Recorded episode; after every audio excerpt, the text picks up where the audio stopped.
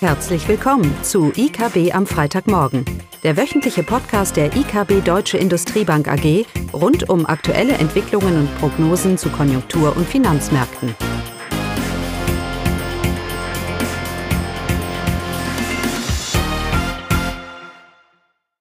Willkommen zu IKB am Freitagmorgen mit Klaus und mir, Caroline, und heute mal wieder einem Gast aus unseren Industriegruppen, den Sven Anders unserem Experten für Chemie und Pharma. Ja, hallo Sven, schön, dass du da bist. Ja, ein heute die Chemieindustrie. Vielleicht noch ein ganz kurzer Gedanke zu Anfang von der Volkswirtschaft. Unser Bild bestätigt sich, wenn wir uns die Konjunkturdaten anschauen. Die Weltkonjunktur, die regionale die deutsche Konjunktur trüben sich deutlich ein und wir erwarten eigentlich, wir gehen fest davon aus, dass wir eine Rezession dritten für das Quartal erleben werden bei einer weiterhin steigenden Inflationsentwicklung. Die Unternehmen ähm, hatten ja ein relativ gutes erste halbe Jahr Nachfrage war da bombig, also wurden weitergegeben. Jetzt trübt sich das Bild doch ein und das gilt anscheinend vor allem auch für die Chemieindustrie, die ja, wenn man die Presse liest, Kostendruck, ähm, niedrig Reinpegel, was immer es ist, äh, negative Schlagzeilen, die Chemieindustrie ist dabei. Sven, was ist so deine Einschätzung, vor allem jetzt auch für das nächste halbe Jahr, was die Chemieindustrie angeht? Ja, guten Morgen zusammen. Also vielleicht auch noch mal kurz in der Rückschau. Du hast es schon gesagt. Erstes Halbjahr noch relativ gut gelaufen. Weltweite Chemieproduktion ist um 2,7 Prozent gestiegen. Allerdings sehen wir auch schon hier in Deutschland einen Produktionsrückgang von 5,2 Prozent ohne die Pharmaindustrie, bei gleichzeitig aber höheren Umsätzen durch die Preissteigerungen, die wir natürlich durch die Inflation gesehen haben. Jetzt für das zweite Halbjahr rechnen wir und auch unsere Gesprächspartner und Kunden, mit denen wir sprechen, mit weiteren Produktionsrückgängen in Deutschland. Äh, das neue IFO-Geschäftsklima liegt im, für den Chemiesektor bei minus 33 Punkten, im Ausblick sogar bei minus 54,5 Punkten. Äh, die Auslastung der Anlagen liegt derzeit bei 81,5 Prozent und damit deutlich unter dem historischen Mittel von ungefähr 85 Prozent. Es gibt aber auch teilweise hier ein heterogenes Bild. Es gibt einige Unternehmen, die äh, weiterhin profitieren von der aktuellen Situation. Es gibt aber gerade im Basischemiebereich auch Unternehmen, die deutliche Schwierigkeiten haben.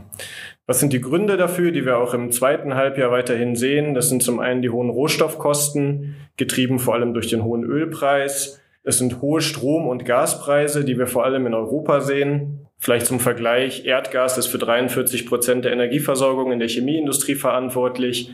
Das schlägt also auf die Industrie voll durch. Die geplante Gasumlage kommt da natürlich noch oben drauf. Ähm, du hast den Rhein angesprochen. Wir haben Logistikprobleme und Engpässe gesehen, sowohl in der Weltschifffahrt als auch in der Binnenschifffahrt, was die Versorgung der Unternehmen mit zum Beispiel Nafta, dem wichtigsten Rohstoff der Chemieindustrie, einfach schwierig macht. Wir haben bisher gesehen, dass vor allem im rohstoffnahen Bereich die Preissteigerungen sehr gut weitergegeben werden konnten, da hier viel formelbasiert gepreist wird. Aber besonders im in Deutschland starken Spezialitätenbereich sehen wir auch, dass der Anstieg der Erzeugerpreise hier deutlich unter dem Durchschnitt liegt, was für Margenverluste äh, in diesem Segment spricht.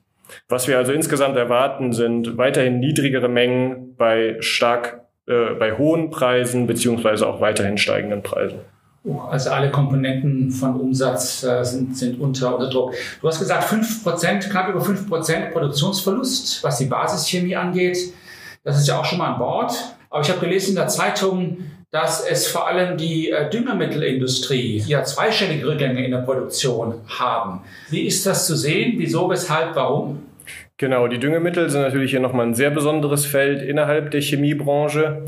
Der Düngemittelpreis setzt sich im Wesentlichen aus den Erdgaspreisen und den Strompreisen zusammen, da dies die beiden Hauptkomponenten sind, die wir zur Düngemittelproduktion brauchen. Weiterhin ist, sind Düngemittel das einzige chemische Produkt, in dem Deutschland eine negative Außenhandelsbilanz mit Russland hat. Aus dieser ganzen Gemengelage ergibt sich eigentlich eine Knappheit im Markt und durch, dieser, durch die hohen Preise, die wir sehen, wird die innereuropäische Produktion äh, noch weiter heruntergefahren.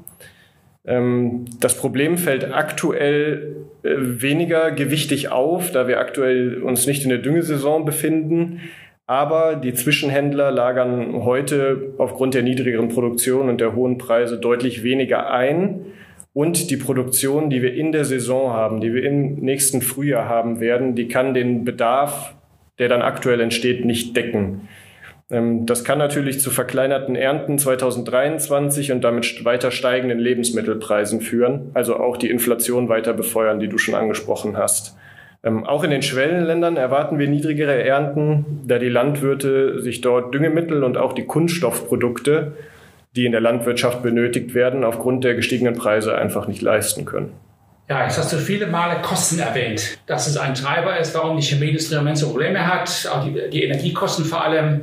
Naja, wir erwarten ja mit der Konjunktur insgesamt, dass äh, die Rohstoffpreise etwas nachlassen. Und wenn man sich die Juli Rohstoffpreise, die Indizes anschaut für Nahrungsmittel, Industrieproduktion, Energie, dann sind die auch zurückgegangen. Und die Hoffnung ist ja, dass das mit der äh, globalen Eintrübung, die wir ja sehen, hier links das Beispiel ist wieder China mit, mit dem, die nächste Großstadt, die hier im Lockdown jetzt lebt. Also das Konjunkturbild ist global ähm, wirklich, äh, ich will nicht sagen katastrophal, aber sehr herausfordernd. Dementsprechend dann auch die Rohstoffpreise, das Spiegel oder spiegeln es schon. Allerdings muss man sich natürlich die Frage stellen, vor allem für die Chemieindustrie, die Abhängigkeit von Gas mit Russland. Wenn natürlich Russland mittelfristig kein Rohstofflieferant mehr, mehr, mehr wird, ähm, zu welchem Maße dann ein großer Kostenvorteil, den Deutschland hatte durch die billige Energie, jetzt hier wegfallen wird. Und dann stellt sich die Frage, oh, was macht denn dann, was denn so die mittelfristige Ausblick für die, für die Chemieindustrie, für eine sehr rohstoffintensive Industrie, für eine Industrie, die vielleicht jetzt nicht so die hohe Wertschöpfung hat, wie es andere Bereiche haben, wie Maschinenbau oder Automotive. Wie viel Zukunft, wir reden jetzt nicht von Pharma, ne? wir reden jetzt hauptsächlich von der, von der, von der Basischemie, wie du gesagt hast, der mittelfristige Ausblick für diese, für diese Industrie, der Klimawandel kommt ja auch noch dazu.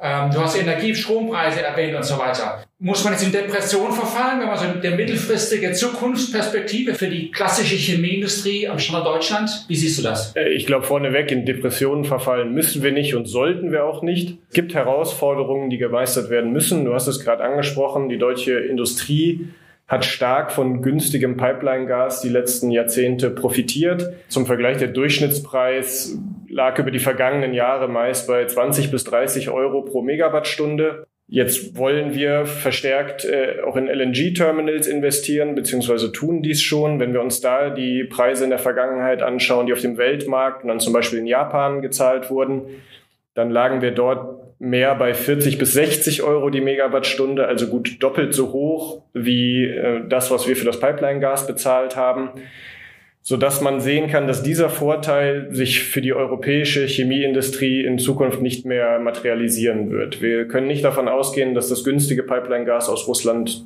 langfristig zurückkommt, sondern müssen uns hier auf dauerhaft höhere Preise einstellen. Weitere Hürden für den Wettbewerbsstandort Deutschland, will ich es mal nennen, ähm, ergeben sich aus der Regulatorik. Wir kennen alle den European Green Deal, der von der Chemieindustrie grundsätzlich unterstützt wird. Im Detail gibt es aber dort teils wenig praktikable Regulierungen, teils etwas überdetaillierte Regulierungen. Denken wir an die EU-Chemikalienstrategie für Nachhaltigkeit oder der diskutierte CBAM, der Carbon Border Adjustment Mechanism, der freien Vergabe von CO2-Zertifikaten entgegenstehen könnte. Oder sprechen wir auch deutschlandweit einfach über Genehmigungsverfahren für Industrieanlagen, die deutlich, deutlich zu lang und zu aufwendig sind. Die chemische Industrie, auch im, im Zuge des Green Deals, kann klimaneutral. Aber dafür hat sie ausgerechnet, dass sie Strom für circa vier Cent die Kilowattstunde verfügbar haben muss, mittelfristig. Wenn wir die Futures für nächstes Jahr sehen, die bei knapp 90 Cent bis einem Euro notieren, dann sieht man, wie weit wir von diesem Ziel eigentlich entfernt sind. Was sich daraus ergibt, ich habe mir mal die CapEx-Zahlen der deutschen Chemieindustrie im Inland und im Ausland angeschaut. Seit 2010 sehen wir, dass die deutsche Chemieindustrie im Inland jedes Jahr circa 3,5 Prozent mehr investiert, heute 8,6 Milliarden Euro. Dafür im Ausland jedes Jahr seit 2010 5 Prozent mehr investiert, heute 9,4 Milliarden Euro, also mehr als im Inland.